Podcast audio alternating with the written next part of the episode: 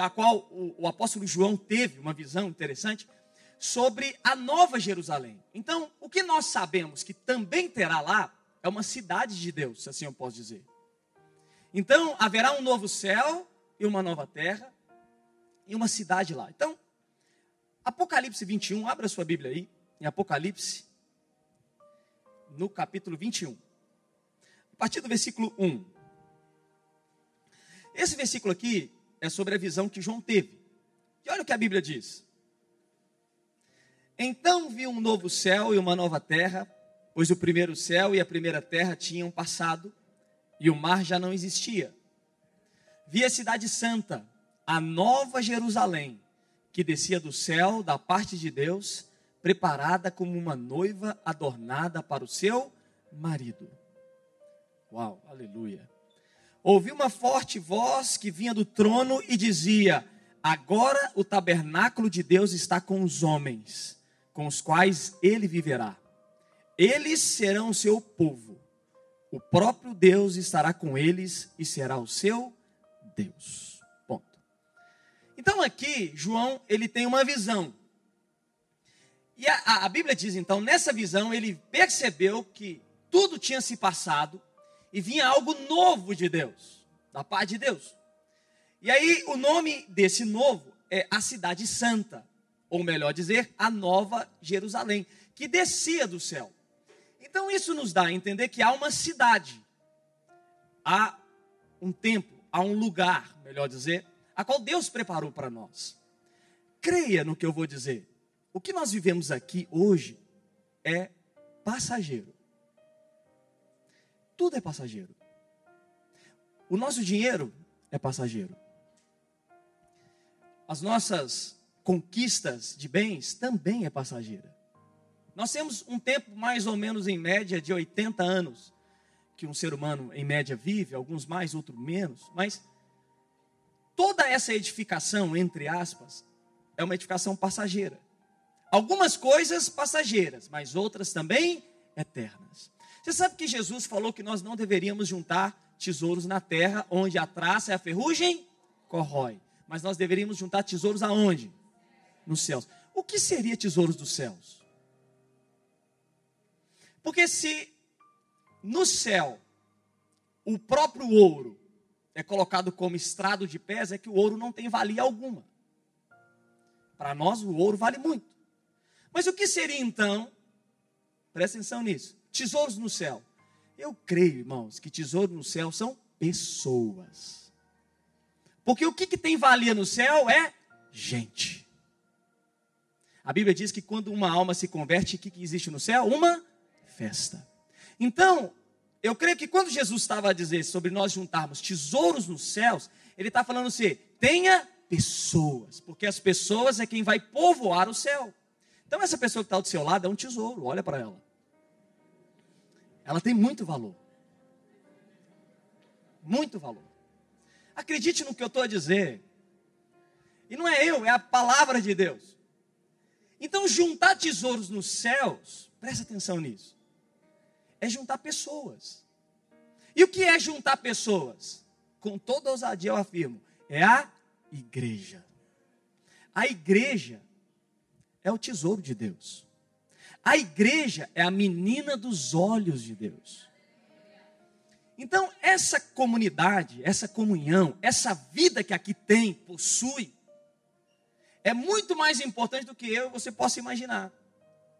Porque Deus considera a sua igreja como a menina dos teus olhos, ou como tesouros dos céus. No céu já tem de tudo, e nós também vamos estar lá vivendo com Ele. Então, para Deus, os tesouros dessa vida não se constituem em bem material, por mais que é bom. Mas os bens daqui, a traça corrói, o ferrugem corrói. Então, o que, que eu quero dizer? Que a nova Jerusalém, ou essa nova cidade que virá sobre nós, é uma cidade que haverá o que, irmãos? Pessoas. Olha para eu hoje vai ser um bem dinâmico. Olha para essa pessoa que está do seu lado e fala com ela: Eu vou te ver na Nova Jerusalém. Vou te ver lá. Lá. Aleluia! Você crê que você vai estar na Nova Jerusalém? Então, se você crê que você vai estar na Nova Jerusalém, porque você crê que você é um tesouro de Deus. Quando eu digo tesouro, é sobre isso. É não ajunteis prata nem ouro, ajunte tesouros da eternidade, onde vai ter pessoas lá. E quando uma alma então se converte, a Bíblia vai relatar o que eu disse aqui: festa. Há uma festa no céu todas as vezes que uma pessoa muda sua eternidade para o inferno e agora vai para o céu. Então, há muito valor nisso. Há muito valor na igreja. Por isso que eu estou aqui sendo insistente. A igreja não pode ser para nós simplesmente uma reunião dia de domingo. Por que, que não pode ser? Porque há algo de muito valor aqui. Sabe o que é de muito valor? Pessoas que foram compradas pelo sangue do Cordeiro.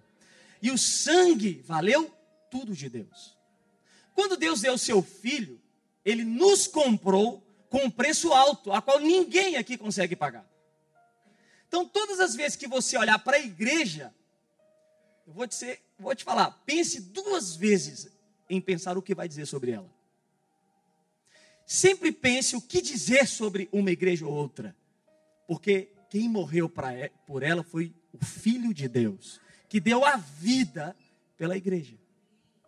Por isso que eu não falo mal de igreja nenhuma.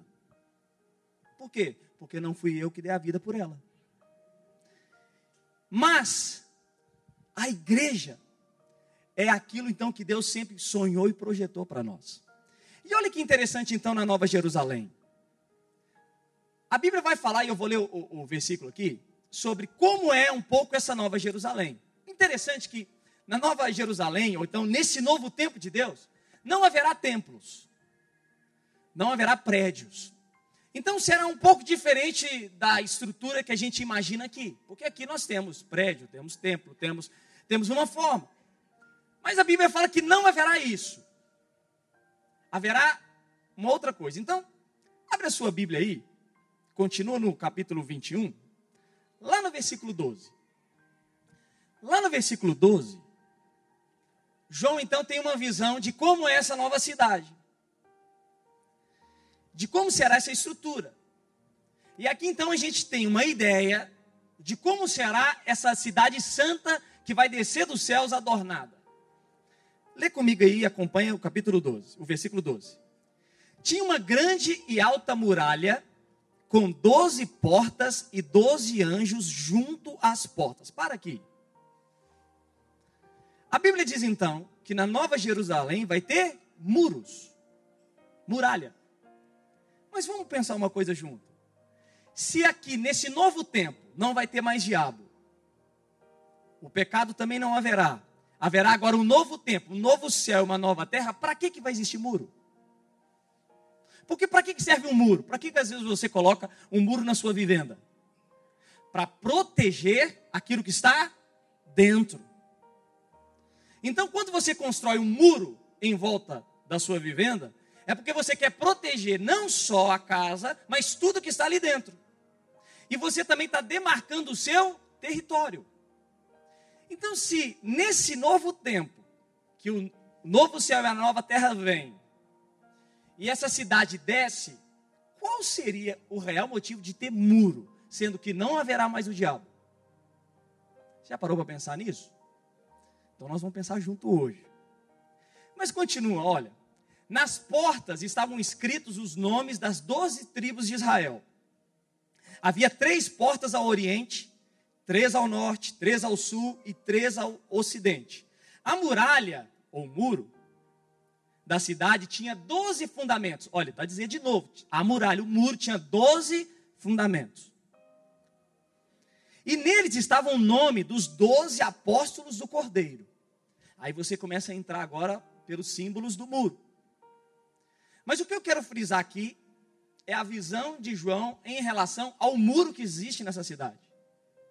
Como eu disse, irmãos, se já não há o diabo e nem as suas obras malignas nesse novo tempo, qual é o motivo para Nova Jerusalém ter muro? Cercar do quê? Ou melhor, proteger o quê? O que, que esse muro então simboliza para nós? como eu disse, o livro de Apocalipse, ele também, em grande parte, é simbólico. Mas vamos continuar. Versículo 15. O anjo que falava comigo tinha uma medida com uma vara feita de ouro para medir a cidade, suas portas e seus muros. Olha, então há uma cidade, há um muro e há também porta. Fala comigo assim: cidade. Juntos, irmão, cidade, muro e porta. Há uma estrutura nessa cidade. Essa é a visão de João. Há uma estrutura aqui. Pronto, 16. A cidade era quadrangular, de comprimento e larguras iguais. Ele mediu a cidade com a vara. Tinha 2.200 quilômetros de comprimento. A largura e a altura eram iguais ao comprimento. Então agora o anjo começa a medir a cidade na visão. Ele mediu a muralha. E deu 65 metros de espessura, segundo a medida humana que o anjo estava usando. A muralha era feita de jaspe e a cidade de ouro puro, semelhante ao vidro puro. Olha que fantástico, essa cidade era feita de ouro, ela é feita de ouro. Sabe o que significa ouro na Bíblia? Divindade, algo divino. 19. Os fundamentos do muro, dos muros da cidade, eram ordenados com toda sorte de pedras preciosas. O primeiro fundamento era ordenado com jaspe, o segundo com safira, o terceiro com calcedônia, o quarto com esmeralda, o quinto com sardônio, o sexto com sárdio, o sétimo com crisólito, o oitavo com berilo, o nono com topázio, o décimo com crisópaso, opa, um bom nome aqui, ó. O décimo primeiro com jacinto e o décimo segundo com ametista. Versículo 21 para concluir. As doze portas eram doze pérolas. Cada porta feita de uma única pérola. Então o que, que acontece aqui? Dentro dessa cidade, há muro. Nesse muro, há doze portas. E cada porta da cidade havia uma pérola, que foi descrita nos versículos anteriores. Então toda porta da cidade tinha o quê? Uma pérola. A rua principal da cidade era de ouro puro como vidro transparente. Amém? Feche seus olhos aí, vamos orar. Pai, obrigado pela tua graça sobre nós. Nós possamos hoje estar com o coração aberto, sensível, para ouvir a boa notícia da tua palavra. Nós possamos hoje, Senhor, ouvir a tua voz e sermos edificados pela tua verdade. Em nome de Jesus. Amém.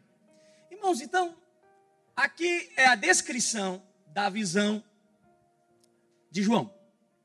Como eu disse, a Bíblia não vai falar muito sobre a eternidade, mas uma coisa é certa: haverá uma nova cidade. Nessa nova cidade haverá muros, cidades e portas.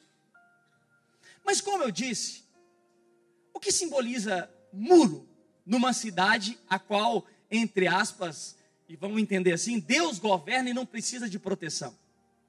Porque se a cidade é que Deus governa, você acha que precisa colocar um muro para proteger algo? Sim ou não? Não faz sentido. Primeiro que o diabo, que é quem é o quem arquiteta o mal, já não estará mais nesse novo tempo.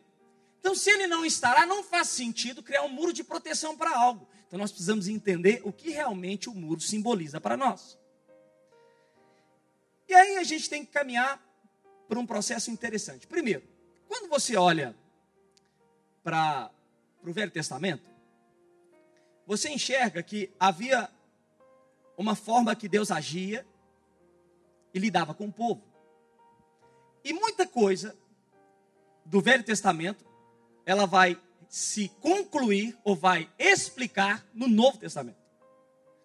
Então você consegue encontrar princípios da vida cristã no Velho Testamento. Por exemplo, quando você vê que o povo de Israel foi cativo para a Babilônia, depois que o povo saiu do cativeiro da Babilônia, eles o que? Voltaram para onde Deus tinha para eles.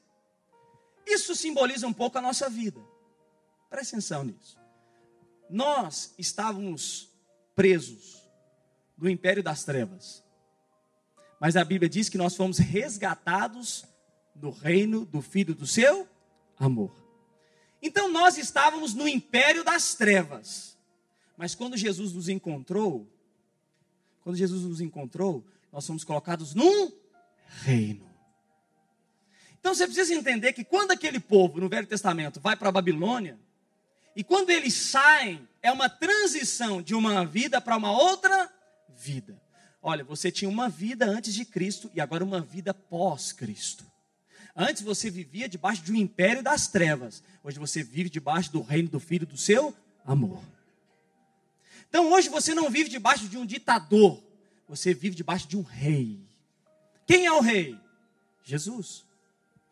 Então essa transição teve muitas consequências para o povo de Israel no Velho Testamento. Então, por se afastarem de Deus, os inimigos os alcançaram, e um dos exemplos é a Babilônia, e anos, anos, ali escravos da Babilônia, até eles regressarem ao que Deus tinha para eles. E como eu disse, isso também simboliza a gente que vivíamos no império, nas trevas, debaixo da escravidão do pecado, mas hoje nós somos livres em Cristo. Livres em Cristo. Então, o que dá a entender que é o seguinte: nessa vida, ou você está no império das trevas, ou você está no reino do Filho de Jesus, que é Jesus. Então não há meio termo para nós. Ou a pessoa faz parte do reino das trevas, do império das trevas, ou ela faz parte da onde? Do reino de Jesus. Quem crê que está no reino de Jesus aqui? Se você crê que você está no reino, é porque você já foi transportado, você já foi retirado de lá. Então isso também aconteceu. E o interessante é que a, as escolhas do povo de Israel no Velho Testamento trouxe consequências para eles. Muitas consequências. Quais foram as consequências? Foram a destruição da sua própria cidade. Por isso que quando você vai ler o livro de, de Esdras, lá o, o, o, o Oh meu Deus, me deu branco. Aleluia. Esdras mesmo. Ele, qual que é o propósito da vida de Esdras? Vocês lembram? Reconstruir o quê? Não, Neemias é o muro. E Esdras? Vocês lembram? Reconstruir o templo. Então, quando você olha para Esdras, ele começa o quê? A reconstrução do templo que tinha se perdido por causa desses tempos escuros do povo de Deus, que se afastaram de Deus. E essa reconstrução do templo simboliza também o pós-conversão. Depois que você saiu da Babilônia, do império das trevas, e foi para o reino de Jesus, o que começou a acontecer conosco agora? O templo começou a ser reconstruído. Você crê que você é templo do Espírito? Crê, irmão? Você crê que o Espírito está aí dentro? Crê ou não crê? Então, esse processo é uma reconstrução do templo que se perdeu. E Esdras, Esdras então, no Velho Testamento, recomeça a reconstruir o templo. A qual simboliza também para nós, depois que saímos de um império e fomos o quê? Reconstruídos pelo Espírito, sendo agora morada do Altíssimo. É lindo isso. E aí, quando você vai para Neemias, Jeremias, Neemias, muita gente. Quando você vai para Neemias, Neemias começa, vai para reconstruir o quê? Os muros da cidade. Lembram da história? Sim ou não, irmãos? O que, que significa o um muro para a reconstrução da cidade? Então, quando Neemias vai para reconstruir os muros, presta atenção nisso, da cidade, é que ele queria o quê? proteger a cidade. Porque uma cidade sem muro é uma cidade o quê? Aberta para qualquer inimigo. Você já viu, eu não sei se existe, mas você já viu algum país sem exército aqui? Não sei se existe. Eu só sei dos exércitos que são muito poderosos.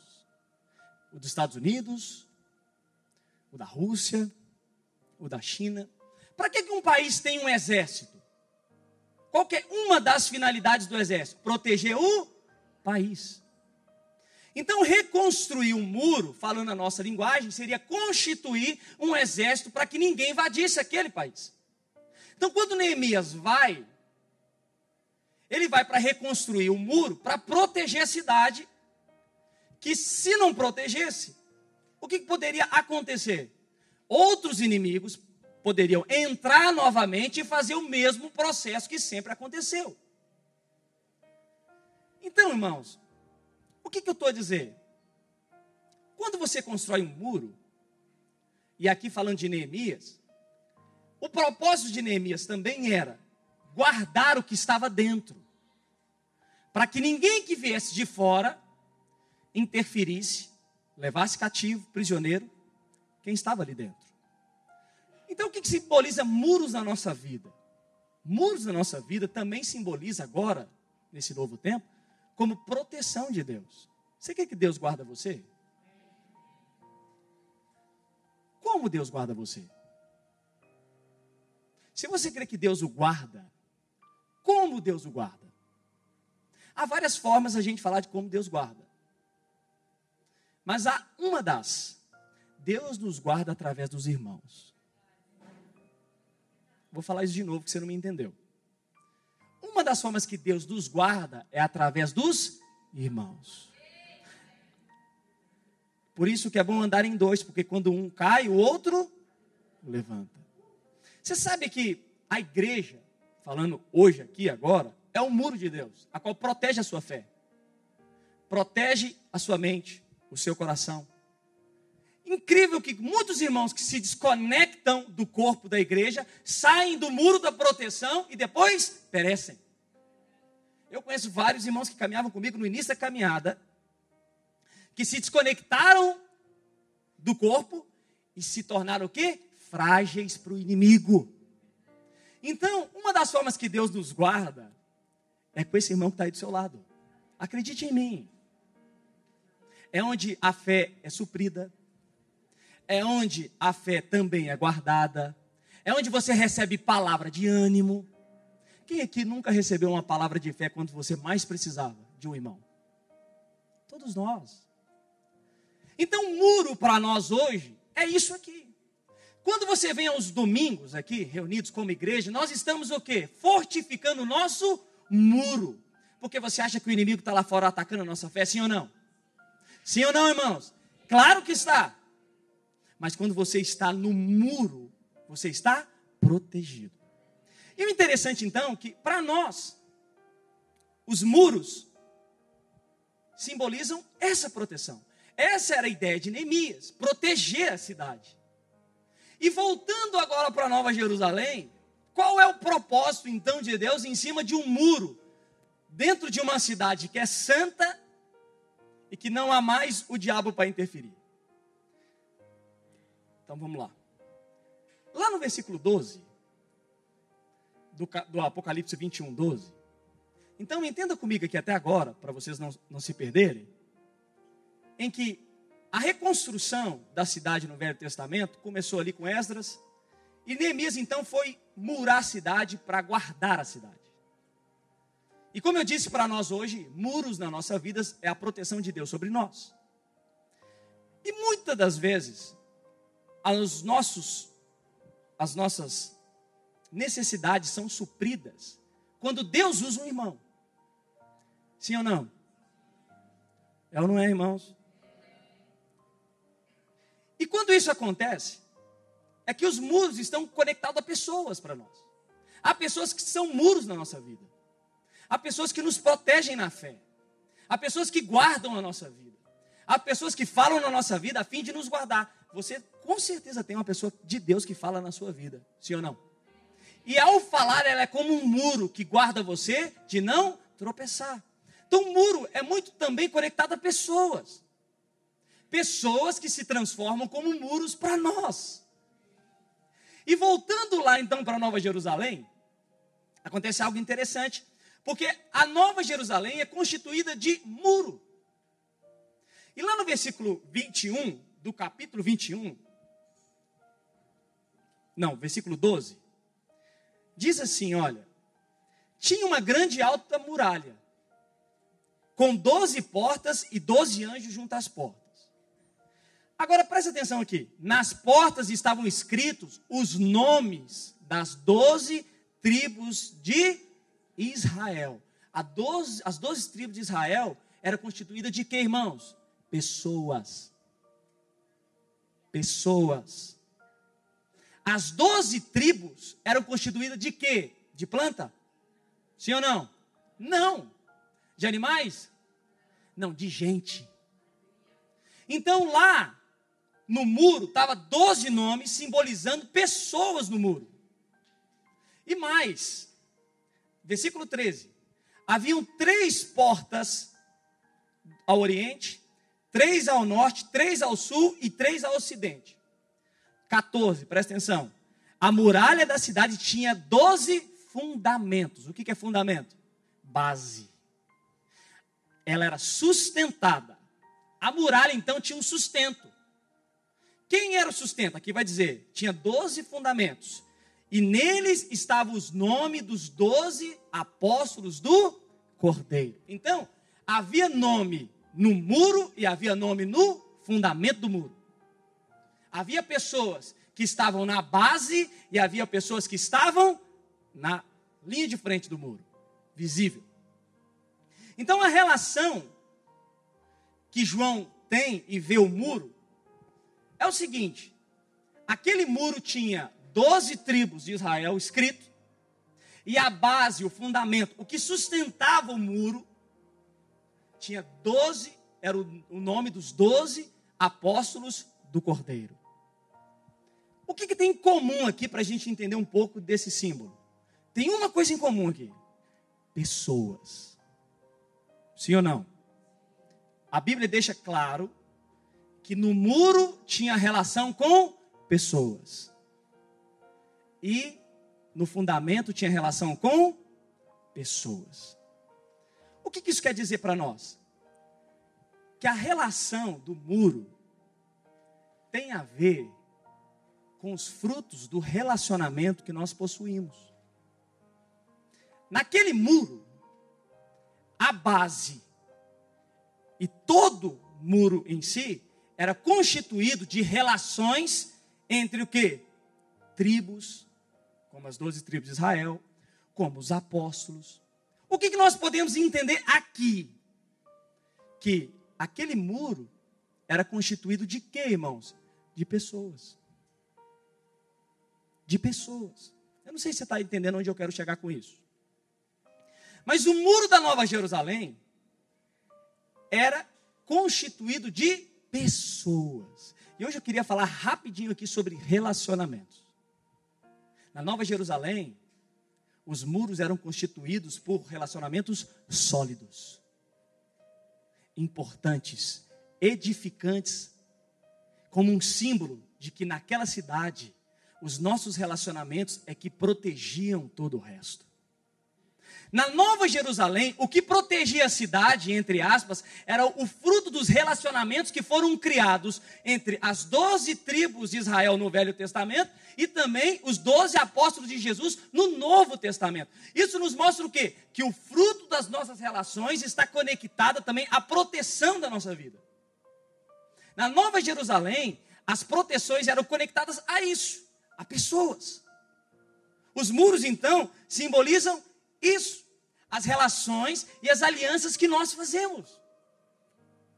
Você tem uma aliança com alguém? Quem é casado aqui tem uma aliança com alguém?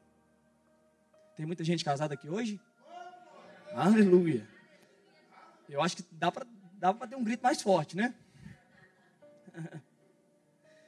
Então, a aliança que você faz hoje, a forma que você vive hoje, as pessoas a qual você se conecta hoje está também ligada às proteções diárias da sua vida.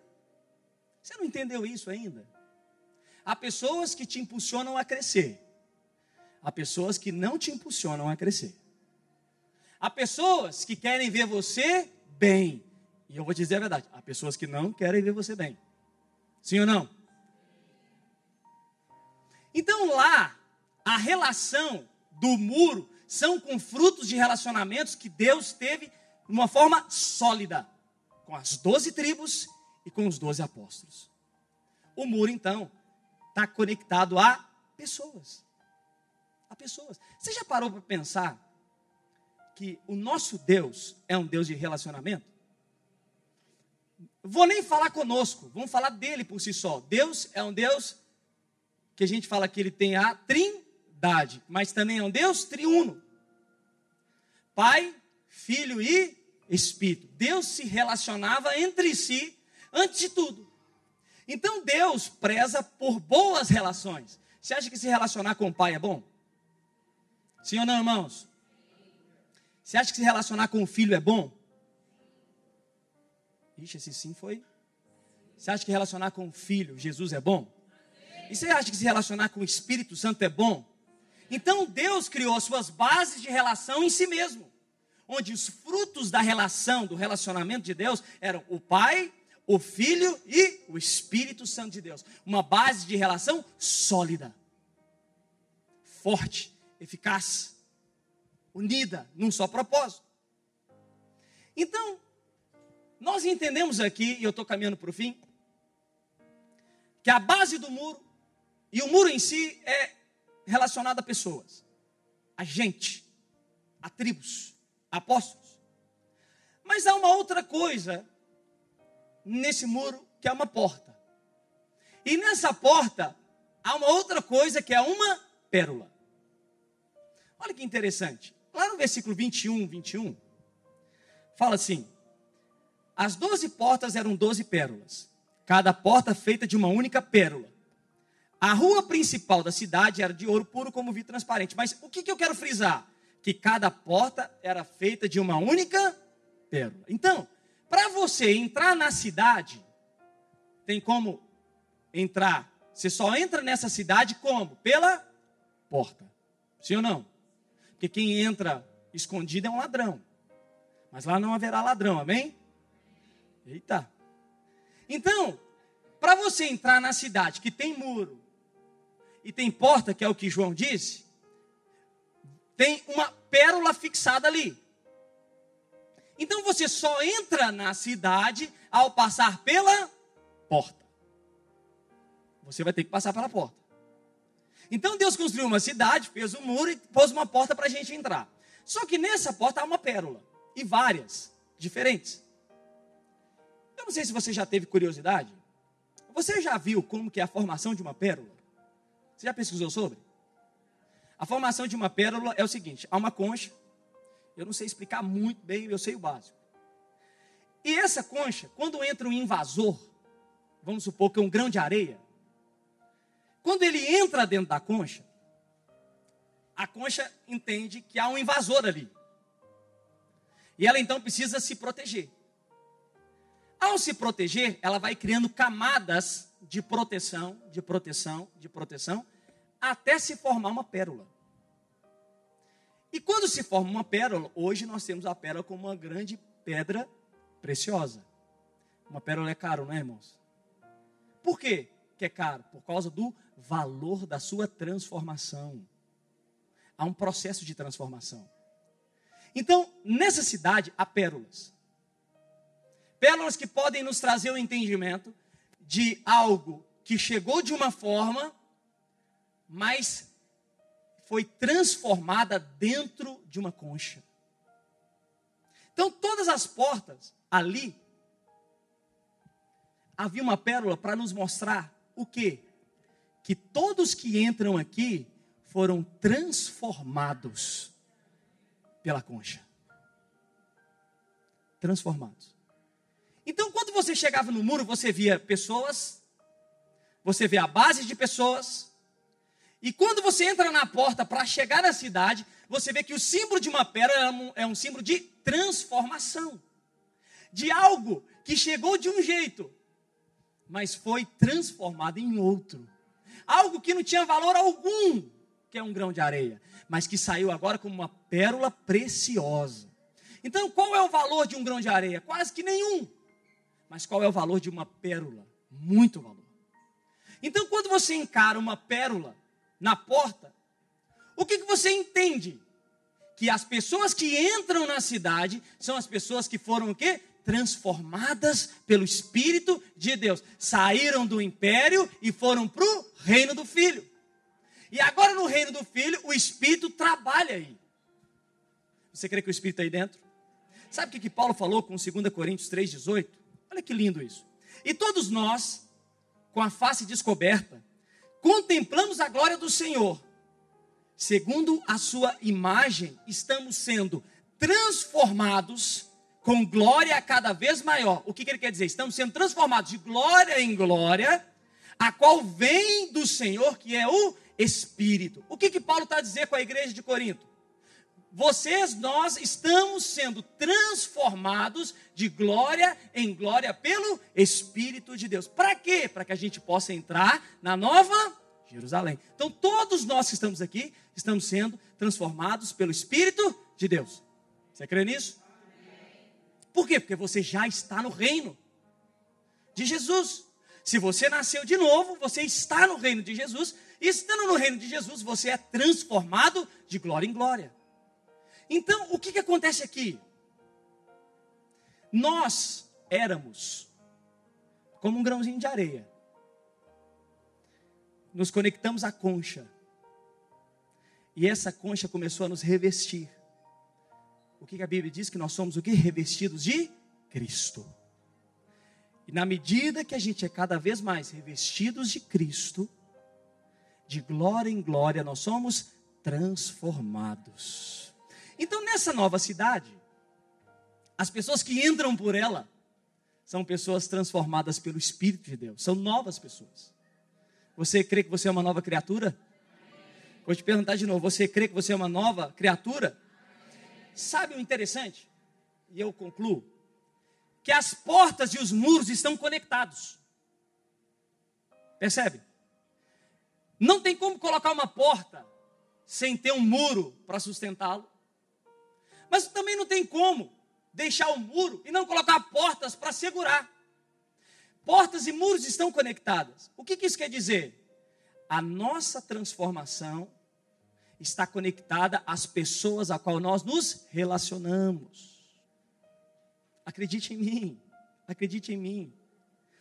As proteções da nossa vida são feitas, as transformações, as conchas de Deus na nossa vida estão conectadas a quem? As proteções, aos muros, às pessoas que Deus acrescenta em nós. Ali naquela cidade, os muros simbolizavam pessoas e a pérola simbolizava a sua transformação. Ao passar pela porta, você também passava pelos muros em sua volta. Porque as pessoas na nossa vida é que geram a preciosidade de Deus em nós. Em nós. Por isso que a sua célula é muito mais importante do que você imagina.